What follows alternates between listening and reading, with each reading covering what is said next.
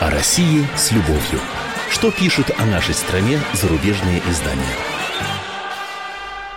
Мы приветствуем наших слушателей в Москве и других городах вещания. Ну что ж, настало время познакомиться с обзором наиболее интересных публикаций в иностранных СМИ о нашей стране. Поэтому в студии уже заместитель редактора отдела международной политики комсомольской правды Андрей Баранов. Да, здрасте, уже три минуты сижу, ожидаю с эфира. Ну и самое, как обычно, ведущая радио нашего Елена Афонина. Да, ну а я в свою очередь напомню, что в течение ближайшего часа вы можете принять личное участие в обсуждении заинтересовавших вас материалов зарубежной прессы. Для этого можете позвонить по телефону прямого эфира 8 8 800 200 ровно 9702. Или прислать сообщение на WhatsApp и Viber 8 967 200 ровно 9702. Ну что, Андрей Михайлович, приступаем. Вот каждую передачу ты начинаешь, э, придешь мне слово с этой фразы. Ну что, Андрей Михайлович, что там у нас? Много ли любви? Что наши да, коллеги? Да. А, ну, в общем, личность Владимира Путина по-прежнему бьет все рекорды, и эта тема остается э, наиболее актуальной для наших вот зарубежных коллег. Все-таки Эм, настолько он заинтриговал своей политикой э, наших партнеров э, за рубежом, что ничего другого, кроме как представить, куда же дальше это повернет Россия, какой еще необычный ход неожиданно сделает э, для того, чтобы всех заставить там чесать затылки в других полушариях, вот, в дальнем и ближнем зарубежье, вот это остается главной темой. Я предлагаю сегодня первые полчаса нашей передачи посвятить тому, каким видит Путина э, из-за рубежа. Причем первая часть будет э, о том, как видит его именно оттуда, из западных столиц. Это э, речь пойдет о геополитике. А вторая часть э, мы посмотрим, как глазами журналиста британской газеты «Гардиан» журналистки, точнее, посетившей Челябинскую область, причем на протяжении 20 лет она там бывала, она задается вопросом, «Ну, как же так получается-то? Весь мир, значит, Путина не любит, ну, она имеет в виду, конечно, правительство, элита западных стран, а у себя в стране 80 с лишним процентов поддержки как было, так и есть. Ну, поехали. Итак, агентство United Press International, э, Харлан, Харлан, простите, Улман, задается вопросом, так и называет свою статью, что будет делать дальше президент России Владимир Путин. Э, Путина, говорит, э, он, кстати, старший советник Атлантического совета, такая достаточно известная авторитетная политологическая организация. Вот что пишет. Путина описывает как человека, который читает и учится у истории.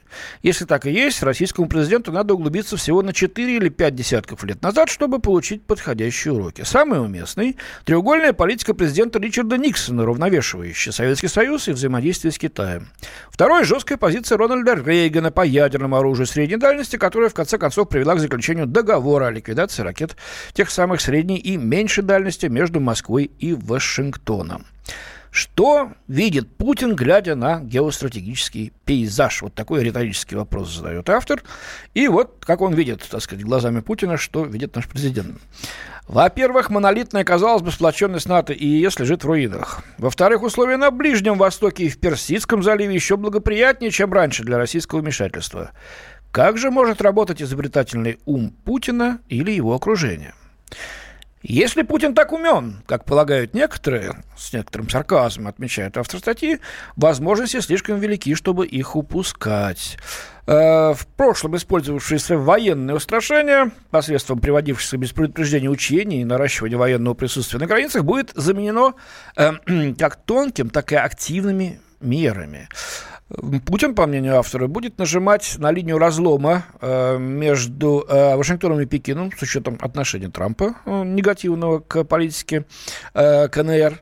Э, более близкие отношения с Турцией дадут возможность влиять э, как на Северную Европу, так и на Сирию. Почему на Северную, я не знаю, а на всю Европу. И ведь очевидно из-за фактора беженцев. Эрдоган уже пообещал, что если Европа будет продолжить себя вести так в отношении его лично и его страны, то он обещает им по 15 тысяч беженцев в месяц. А это мало не покажется. Вот, э, только для начала. Э, ну, и дальше, естественно, пойдут пропаганда, фальшивые новости, дезинформация, введение в заблуждение, взлом и подкуп политических попутчиков в этих государствах. Я даже не буду перечислять все эти вот банальности, все эти э, ужасти. Э, называются инструменты, которые Кремль умеет использовать. Э, вот, правда, э, слово «киллер» иностранное, слово «хакер» иностранное. Э, дезинформация иностранная, фейк иностранный. В общем, мы все у них учимся. Берем, так сказать, на вооружение эти инструменты. Так что, ребята, извините, пожалуйста. Ведите себя как следует. И, глядишь, мы бы тоже, э, может быть, стали бы совсем иначе себя вести. Но мы отвечаем тем, то, что вы нам предлагаете. Если, конечно, вы докажете, что мы этим отвечаем. Пока что, кроме громких заявлений, сотрясающих воздух, ничего нет. Никаких реальных доказательств. Ну, вот э, дальше вывод. Принимая во внимание напряженность в Персидском заливе и неуверенность в том, что будут, когда падут Масул Ирака, российское влияние без участия большого количества вооруженных сил определенно будет расти. Ну и дополнительное преимущество то, что если администрация Трампа продолжит отправлять все больше войск на борьбу с ИГИЛ, запрещенной в России организации, ее может затянуть трясину. Ну, а дальше самый глубокомысленный короткий вывод. Насколько умен Путин, покажет время, резюмирует автор. Ну вот, по-моему, господин Харлан Улман э, что-то немножко припозднился с этим выводом-то. По-моему, э, всем давно ясно, что Путин это умный, современный, прагматичный политик, очень корректный, кстати говоря, не позволяющий себе тех безобразных выпадов публичных, которые против него допускают некоторые его коллеги.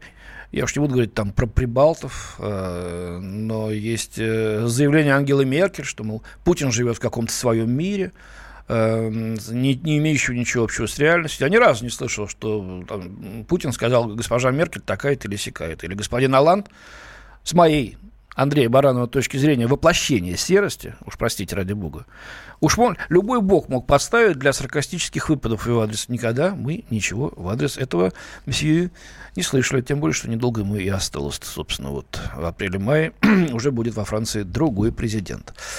Вот волнует их это. Никак не могут они успокоиться. Эм, что мы спросим, Лен. Мы сейчас продолжим Путина, да? А сейчас я прошу наших слушателей подготовиться и зададим мы такой вопрос. А вопрос звучит следующим образом. Вот почему, как вы считаете, популярность э, Владимира Путина так раздражает западную элиту? Ну, мы относим сюда и журналистское сообщество тоже, потому что оно занимается в том числе и формированием э, определенного мнения. Вот почему таким раздражителем является президент нашей страны? Смотрите, ведь несмотря на вот этот вот вал русофобии, стало модное слово, да, вот демонизации России и лично Путина э, очень многие люди на Западе, простые люди, в общем-то, относятся к нему, э, ну, если не с симпатией, то с пониманием и вполне нормально. Конечно, большинство людей, которые постоянно слышат из телевизора, значит, из интернета, из периодических изданий, вот эти залпы, да, орудийные по политике России, она такая, она ханасикая, она империя, она агрессор, она вот аннексирует что-то, отбирает собирает, э, занимается хакерскими атаками, ну, это мы все уже говорили, да, дезинформацией. Э, многие верят в это, потому что многие же не искушены во внешней политике и принимают это все за чистую монету, заглатывают. Э, но многие, те, кто пообразованнее, по, поумнее, может быть, те, кто интересуется все-таки тем, как обстоят дела на самом деле, этого не разделяют критического запала наших зарубежных коллег журналистов. Но элиты, ну, все практически, э, вот сейчас находящиеся у власти на Западе, да, ну, практически все ополчились э, против Москвы и против Путина. Что их так раздражает? В конце концов, э, ведь, ну, если здесь он имеет рейтинг свыше 80% стабильно, и какие бы трудности мы не переживали, они есть, и они очень большие. Сейчас я буду говорить об этом после небольшого перерыва, уже на примере другого материала западного. Вот, э, все-таки э, никто из не скажет, что это цифры выдуманы. Их проводят э, совершенно разные социологические институты, и некоторые из них имеют финансовую поддержку Запада, и им доверяют, и показывают один и тот же результат. Доверие остается высоким. Вот это сильно раздражает. Почему?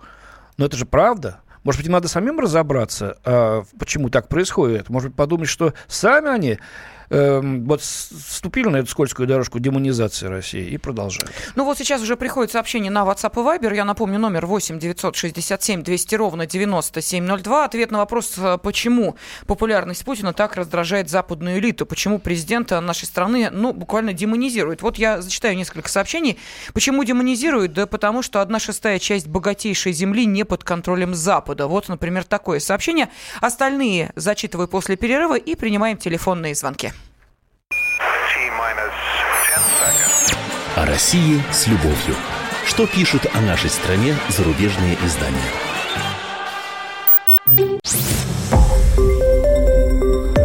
Радио «Комсомольская правда».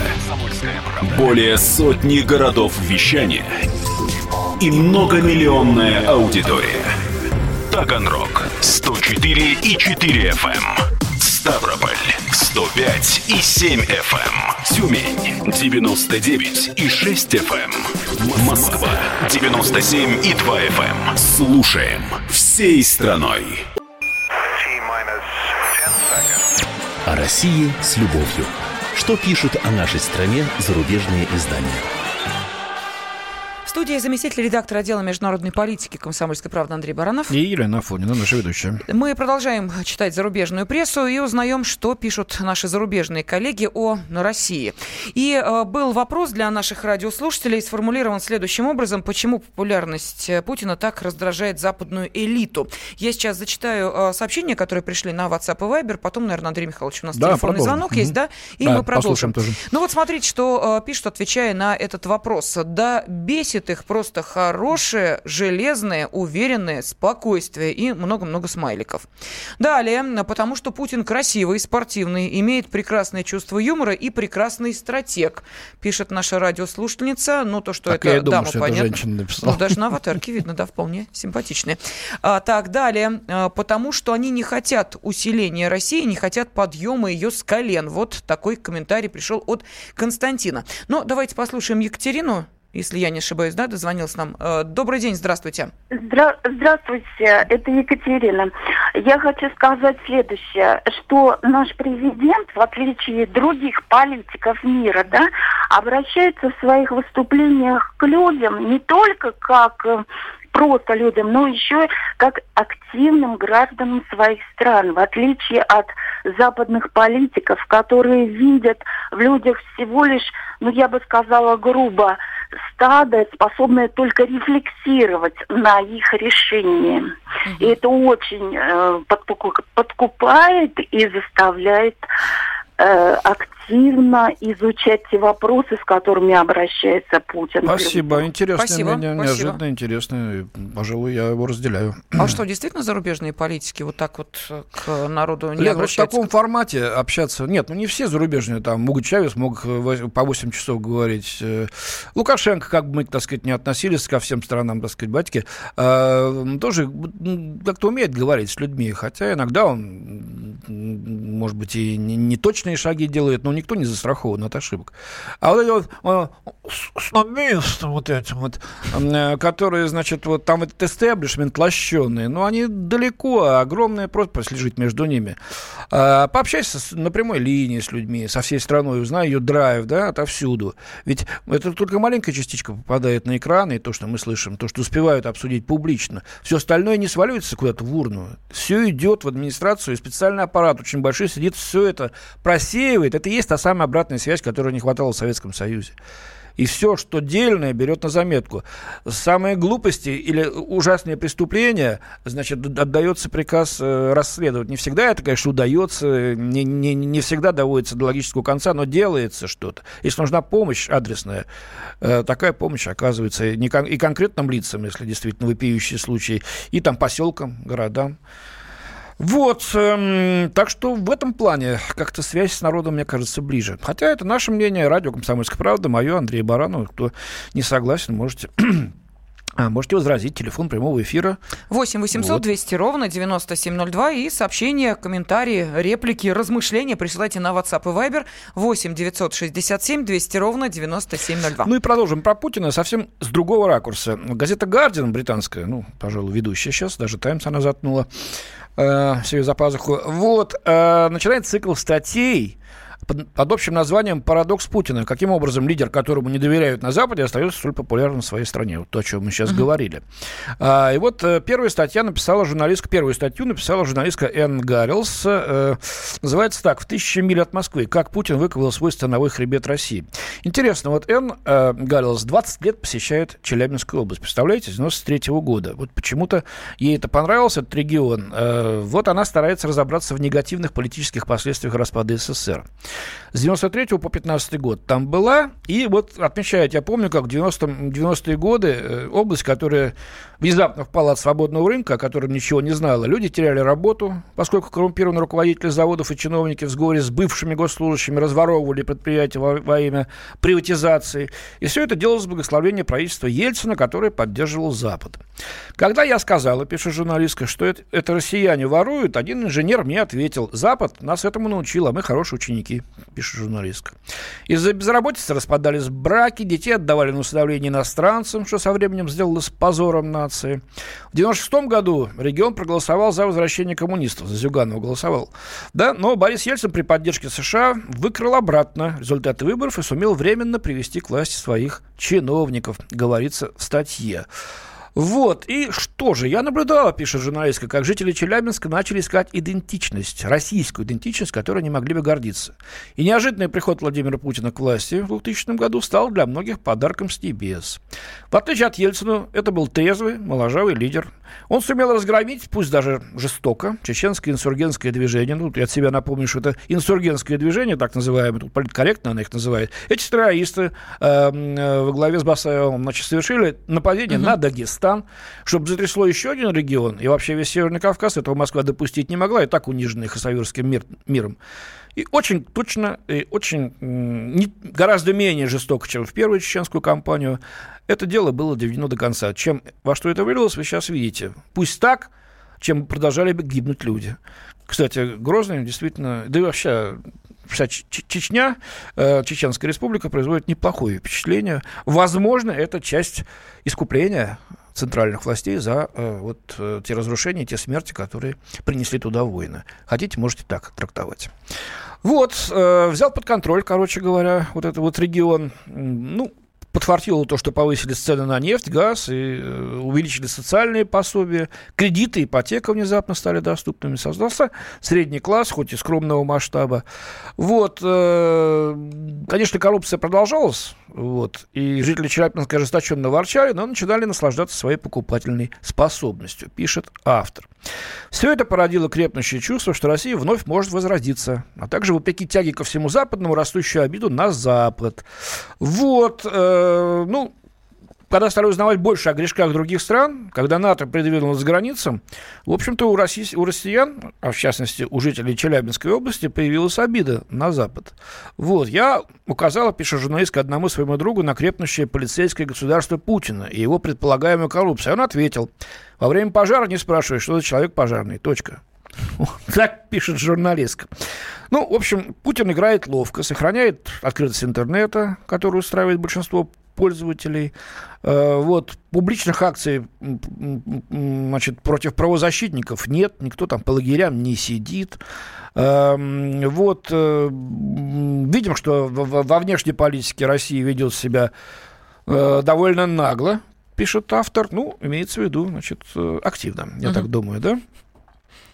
А, по мнению автора, шанс на реорганизацию структур холодной войны вроде НАТО давно упущен. Теперь возрожденная, непокорная, заметное, вот это слово очень важно, непокорная Россия считает, что окружена врагами, вот, и сама теперь тоже воспринимается как враг, если не Трампом, то многими на капиталистском холме. Вот, много лет обиженные россияне стали восклицать «Вернем России былое величие». Парадокс – но нечто подобное происходит сейчас Дональд Трамп, только вместо России говорит Америка. Вот такой взгляд на Путина, на Россию, на нас с вами со всех а, британской журналистки через призму Челябинской области. Ну а вопрос, который мы э, задаем нашим радиослушателям, э, почему популярность Путина так раздражает западную элиту? И говоря, в общем, ну действительно о достижениях, ну можно сказать, что это действительно определенные достижения Челябинской области, журналистка ну, британская... Челябинск у нас э, в мемах, так сказать, принято похихикивать, говоря о суровых челябинских, так сказать, людях-то. Угу. И я их буднях. Вот, а тем не менее, э, все-таки э, не э, усп... не... Ну, соберись, соберись. Не приминула куснуть. Я вот что хотела а, сказать. Это, ну что ж делают? Ведь они пишут, они такие, как они есть. Э, мы же не можем от них требовать, чтобы они писали как русские, как россияне. Вот. Э, свои стереотипы, свое мнение, свое представление о нас. Хотя и представление человека, в отличие от многих других пишущих о нас, бог весь знает что, знающего Россию, по крайней мере, Челябинской области. Причем знающего в движении, посмотрите, с 93 -го года человек туда ездит, видит изменения, говорит с людьми, и с простыми людьми, и с представителями местной региональной элиты. И это дает ей право э, писать так, как она пишет. И, кстати говоря, по-моему, э, это вот образец хорошего э, западной журналистики. Да, ну давайте я сейчас зачитаю ответ на вопрос, почему популярность Путина так раздражает западную элиту, ну, читаю и западных журналистов. Они раздражены самостоятельностью и тем, что события развиваются не по их плану, а им нужен свой ручной. Далее Василий Ставрополя напоминает, что США продолжают вводить санкции. По-моему, они своими руками делают то, к чему стремится Киев. Станок скоро сломается, будем ждать. Но про Киев-то мы сегодня вообще ничего не говорили, про Украину тоже. Да хватит уже. Да. Вся, вся неделя прошла под э, флагом Украины, скажем так. Событий было много оттуда. Да, ну давайте хотя бы один телефонный звонок успеем выслушать. Александр, буквально 20 секунд у вас есть. Можете коротко ответить на вопрос, почему популярность Путина так раздражает Запад? Постараюсь. Э, мне кажется, элиту западную раздражает не популярность, а то, что в отличие от их политиков, Путин очень порядочный человек. Это раз. И второе, что он не дает, в отличие от их политиков, управлять государством со стороны. Спасибо, спасибо огромное. Мы продолжим да, через... Точно. Спасибо, уложились. Четыре минуты продолжения, да. Да. О России с любовью. Что пишут о нашей стране зарубежные издания?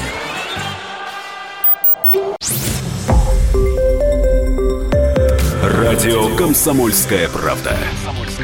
Более сотни городов вещания и многомиллионная аудитория.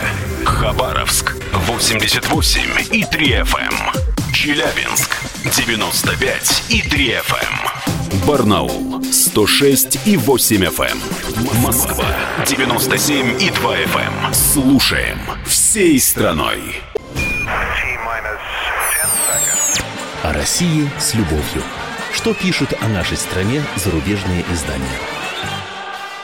Студии заместитель редактора отдела международной политики «Комсомольской правды» Андрей Баранов. И радиоведущая комсомольской, радио «Комсомольской правды» Елена Фонина. Ну и мы продолжаем э, читать зарубежную прессу и задавать вопросы нашим радиослушателям. Вот, в частности, предыдущий вопрос, почему популярность Путина так раздражает западную элиту.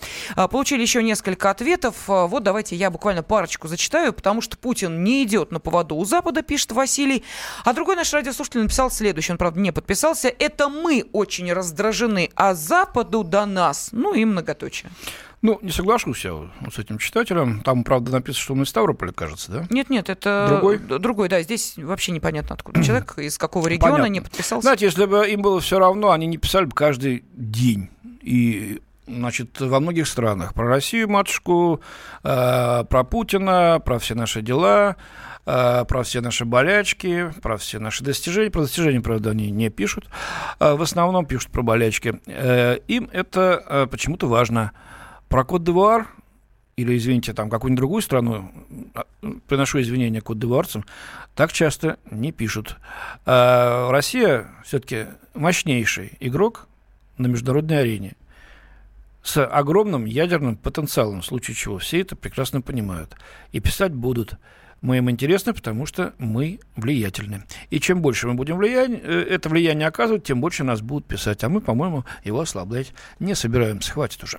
Ладно, давай меняем тему. Давайте-ка мы сейчас перейдем к хрущобам, к пятиэтажкам нашим. Что, на Западе заметили, что у нас э, намечена вот очередная волна сноса они, пятиэтажек? Они, они пишут очень подробно про проект э, сноса э, вот, пятиэтажного э, жилья.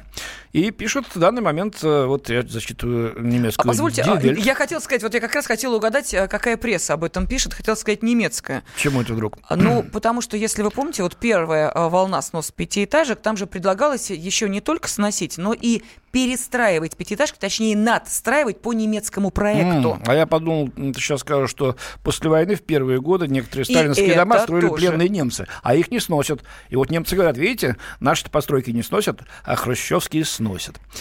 А Эдуард Штайнер из Die Welt пишет, слишком маленькие даже для плохих шуток. Это наши пятиэтажки.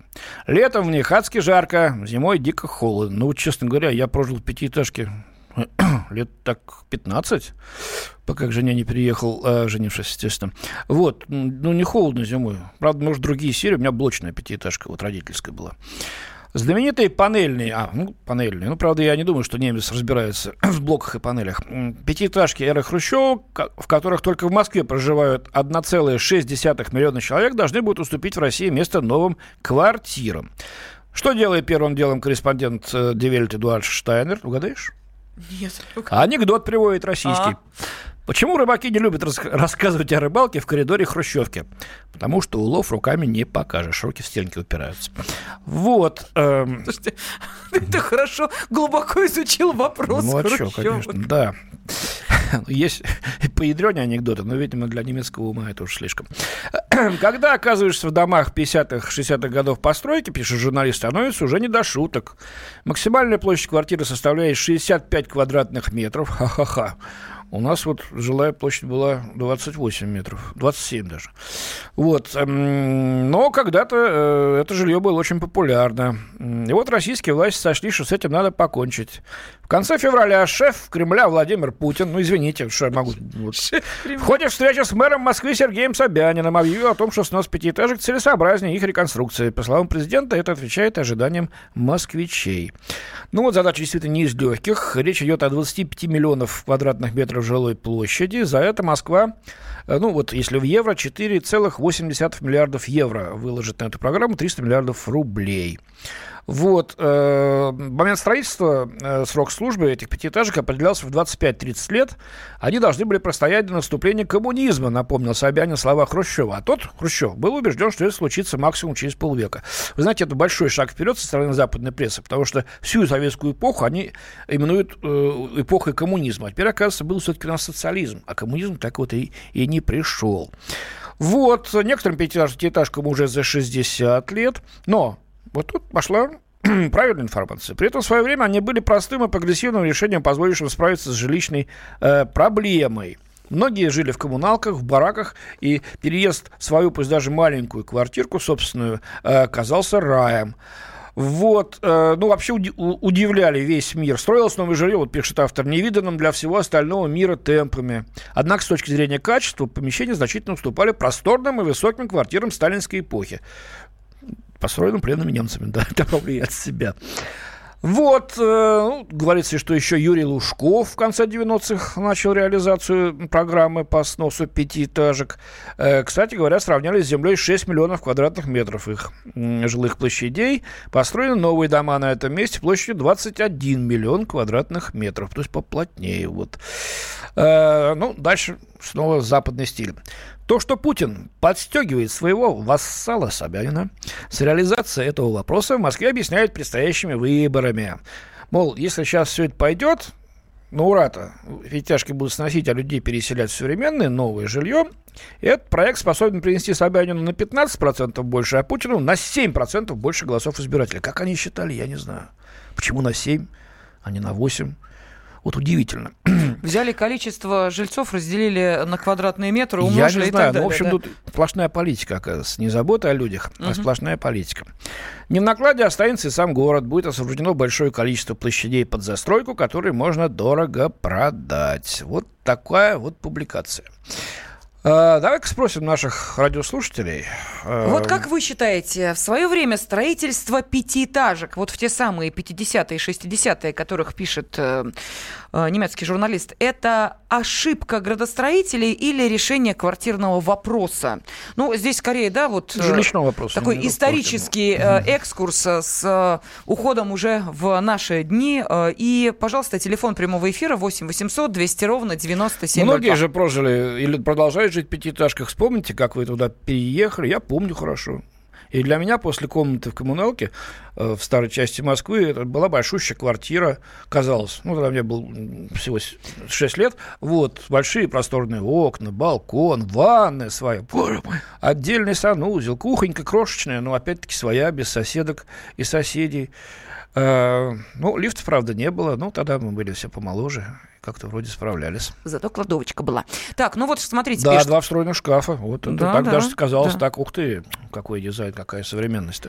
А, вот что пишут наши радиослушатели. А, правда, опять же, не понимаю, из какого региона. Ну, подписывайтесь, пожалуйста, а то вот не очень понятно, если э, зачитывать сообщение. Хотя бы город ставьте, если не хотите писать фамилию да. или имя. А у нас, пишет радиослушатели, в более чем миллионном городе до сих пор засыпушки есть. Имбы, хрущевки, а в Москве просто так сносит. Хорошо живет Москва. Делает вывод радиослушатель. Не, ну, естественно, здесь, здесь денег побольше, а, поэтому, поэтому и крутится все быстрее. А, ну, давай звонки послушаем. Да, давайте. Вот, Виталий. правда, подтверждают мнение журналиста немецкого, что вот пишут, я пожил в панельной пятиэтажке, летом жарко, зимой холодно. Все верно, журналист пишет. Ну, ладно. А так. вот из Нижнего Новгорода было предыдущее сообщение, а, вот нам спасибо. написали. Спасибо, спасибо огромное. Виталий, пожалуйста. Э, добрый день.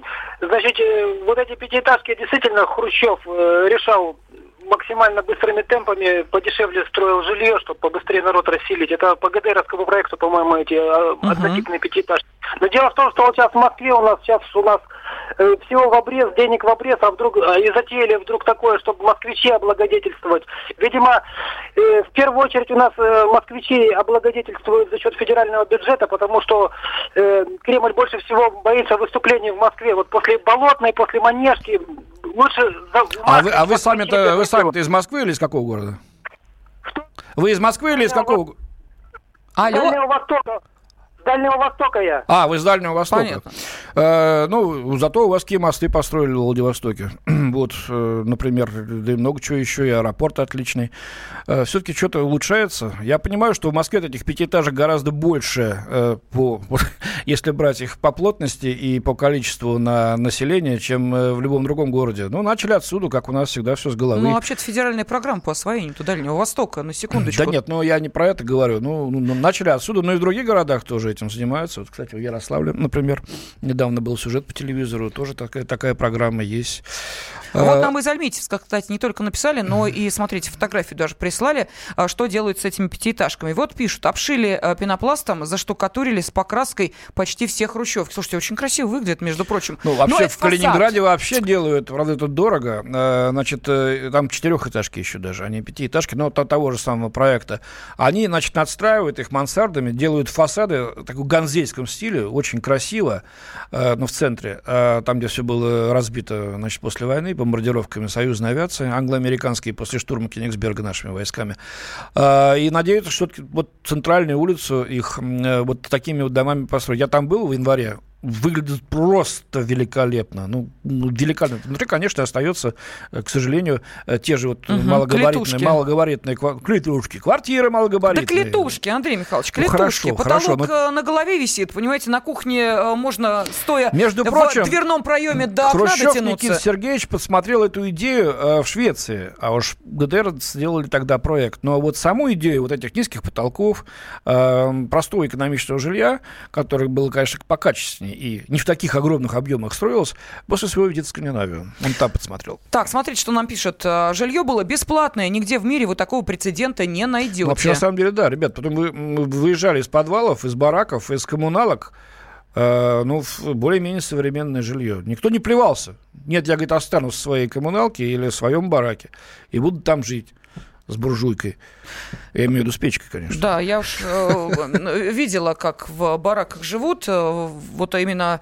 Э, ну, хорошо, ладно, не будем сейчас о районах Москвы, потому что не все наши радиослушатели могут понять, о чем речь. Давайте к Ольге перейдем, к ее телефонному звонку. Ольга, здравствуйте. Добрый день. Да, добрый день, Ольга. Добрый день, Елена Добрый день, Александр Михайлович. С хорошим весенним днем, с хорошим настроением. Ну и к вопросу о... Хрущевках. Нет, это Собянинская инициатива. А дело в том, что куча районов в Москве строится на заведомо непригодных для жилья землях. Кроме всего прочего, очистные сооружения. Оля, Оля, подождите секундочку, секундочку. Мы не о Собянинской инициативе. Мы сейчас спрашиваем строительство пятиэтажек в 50-е, 60-е. Это была ошибка градостроителей или решение квартирного вопроса? Оль, мы сейчас эту тему обсуждаем. Ну, конечно, решение квартирного вопроса. В... Люди не должны в землянках. Но те пятиэтажки, которые строили немцы, ну, это совершенно иного качества. А вот это вот промышленное строительство – ну, если бы действительно в 80-м году, в 85-м снесли, то вопрос, конечно, бы не стоял. Потому что толщина стенки 7 сантиметров, это... Это точно, вопрос... да. Понятно. Спасибо огромное. Да еще и к тому же трубы внутри стены. Ну, да. это вот э, проекты панельные, да, их надо сносить, конечно. Да, ну а мы продолжаем через две минуты. Телефон прямого эфира 8 800 200 ровно 9702. И сообщение на WhatsApp и Viber отправляйте 8 967 200 ровно 9702. О России с любовью. Что пишут о нашей стране зарубежные издания?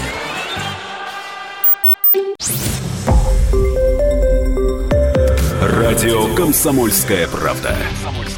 Более сотни городов вещания и многомиллионная аудитория. Хабаровск 88 и 3 FM. Тюмень 99 и 6 FM. Кемерово 89 и 8 FM. Эм. Москва 97 и 2 FM. Эм. Слушаем всей страной. О России с любовью. Что пишут о нашей стране зарубежные издания? В студии заместитель редактора отдела международной политики «Комсомольской правды» Андрей Баранов. И ведущий радио «Комсомольской правды» Елена Фольна. Да, ну вот немецкие журналисты обратили внимание на, казалось бы, сугубо российскую проблему, даже, скажем, больше московскую, и написали о сносе, э, очередной волне сносе, э, сноса хрущевок. И мы задавали вопрос, строительство пятиэтажек в 50-е и 60-е годы, это была ошибка градостроителей или решение квартирного вопроса? Вот давайте я зачитаю сообщения, которые пришли.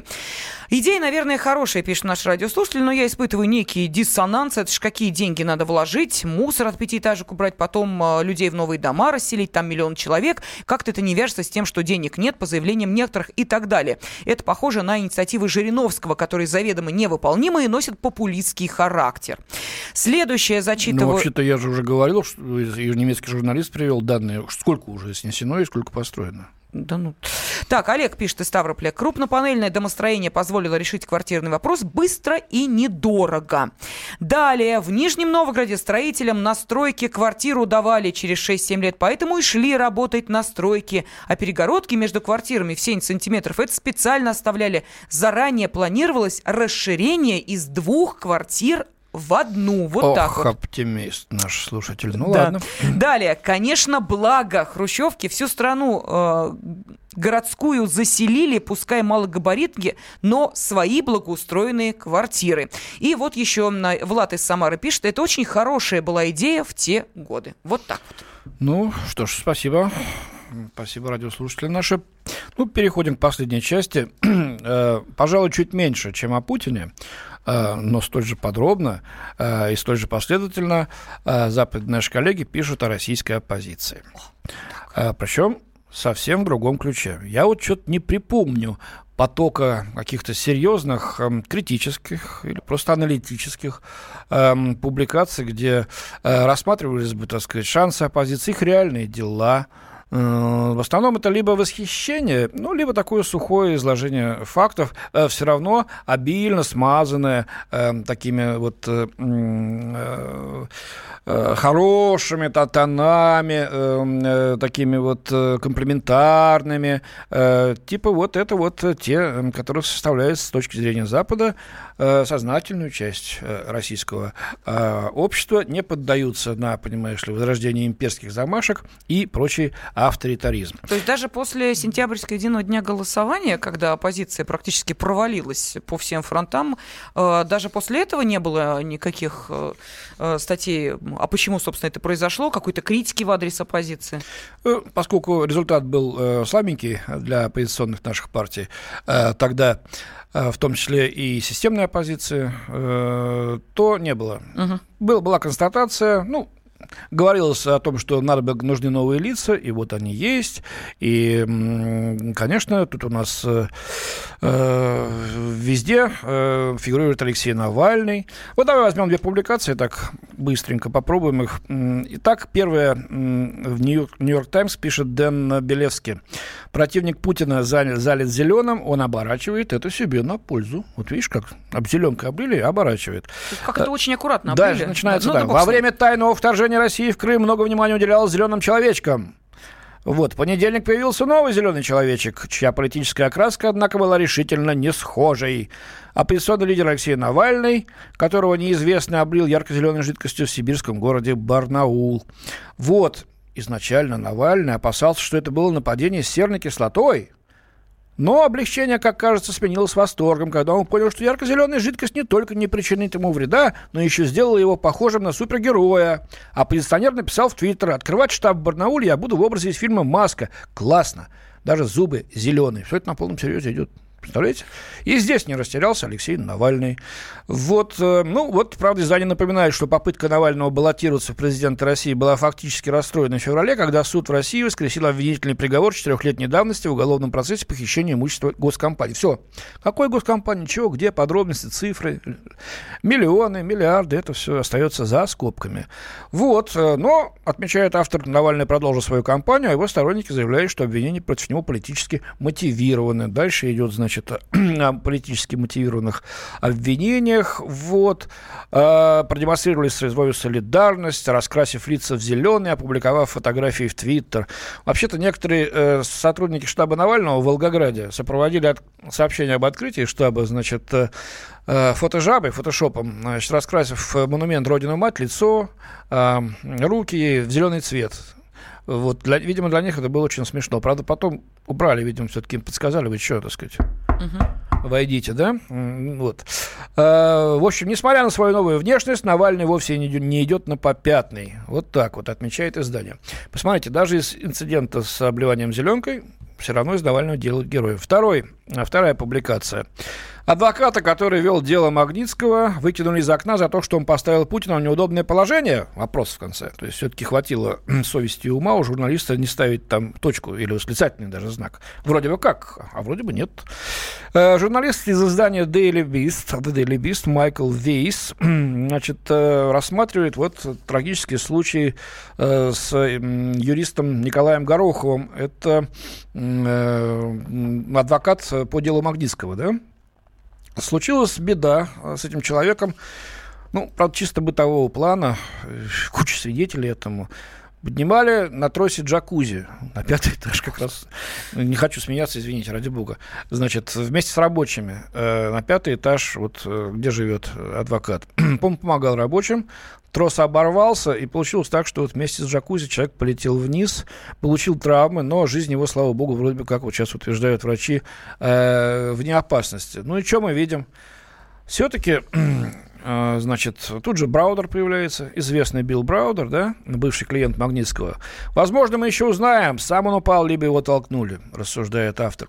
И вообще целая куча смертей, эм, щекотливых, так сказать, ситуаций тянется за делом Магнитского. Дальше по полной, значит, что случилось с Магнитским, а, вот, а, значит, как его преследовали власти, что Сергей Магнитский умер от сердечной недостаточности, на самом деле его запытали. Почему, на самом деле, кто это говорит, решил, непонятно. И вот это очень подробно, со всеми числами, со всеми датами, э, значит, миллионами долларов, которые кто-то якобы, так сказать, похитил, а Магнитский, значит, все это дело раскрутил. Теперь вот Горохов. И не случайно вот выпал из окна именно вот в этот момент, потому что за, через, через два дня после этого он должен был идти в суд Э, и подавать какие-то э, супердокументы и суперсвидетельства о том, что Магнитский, значит, был прав, а те, кто его вот замордовал, э, гады последние. Ну, что вот здесь говорить? Почему вот именно так? Почему не сказать, получилось, э, пишите, ради бога, про Магнитского снова, еще раз, вот повторяйте все эти ваши обвинения западные, но почему не сказать, что, к сожалению, э, произошла трагедия, э, человек, и дальше объяснить ситуацию, как это было. Зачем эти слова? Возможно, мы еще узнаем, сам он упал, либо его толкнули. По-моему, вы подталкиваете, наши уважаемые коллеги, ваши читатели, к определенному выводу, который делаете за него. Вот, э, никакой критичности и абсолютно э, никакого желания быть хотя бы объективным. А вот мы об этом, кстати, и спросим, об объективности. Как вы считаете, объективно ли Запад воспринимает российскую оппозицию? Пожалуйста, телефон прямого эфира 8 800 200 ровно 9702 или можете отправить сообщение на э, WhatsApp и Viber 8 967 200 ровно 9702. И э, вот эти э, две статьи как раз и стали такой отправной точкой для этого вопроса. Объективно ли Запад воспринимает воспринимает российскую оппозицию. А, но понятно, Андрей Михайлович, что критики-то, наверное, вряд ли э, можно будет дождаться, поскольку ведь э, деньги-то на офисы и прочее, это ж не из федерального бюджета наверняка российского выделяются. Ну, тогда так прямо и скажите. Мы надеемся, что на наши деньги вы развернетесь в Россию в другую сторону, и она пойдет другим курсом, который бы устраивал нас. Ну, не напишешь же так. Хотя это было бы честно. Можно было бы даже а, обосновать э, э, эту, эту логику. А вспомните, как э, нервно начали реагировать, когда Дональд Трамп сказал о том, что мы будем а, сворачивать некоторые программы, которые касаются финансирования неких проектов за рубежом. Ну да, да. Ну, Дональд Трамп много чего говорил перед выборами. Сейчас он взял паузу странную, а из уст членов его команды несут совершенно разные э, заявления. Один говорит одно, другая другое, третий третье. Пока совершенно непонятно, чего ждать от этого президента. Э, итак, телефон прямого эфира 8 800 200 ровно 9702. По вашему мнению, э, все-таки Запад, э, российская оппозиция объективно воспринимает? Борис, здравствуйте. У нас минута буквально. Здравствуйте. Да. Скажите, пожалуйста, а почему с нашей страны нет ответа такого массированного по поводу Европы, Америки, где гибнут тоже? А вам это интересно было бы, Борис? Уз... вам было бы интересно узнать про очередную Анжелу Дэвис в, в Америке. Да нет, ну это я ее знал давно, да. Я тоже знал, была, да. Ну, да, понимаете, мы да. тоже в свое время перекормили советских слушателей и читателей вот этими вот э, западными оппозиционерами, хотя они честно делали свое дело. Ну, некоторые были не, толь, не столь иконообразны, как нам здесь это подавали. По-моему, это никому не интересно.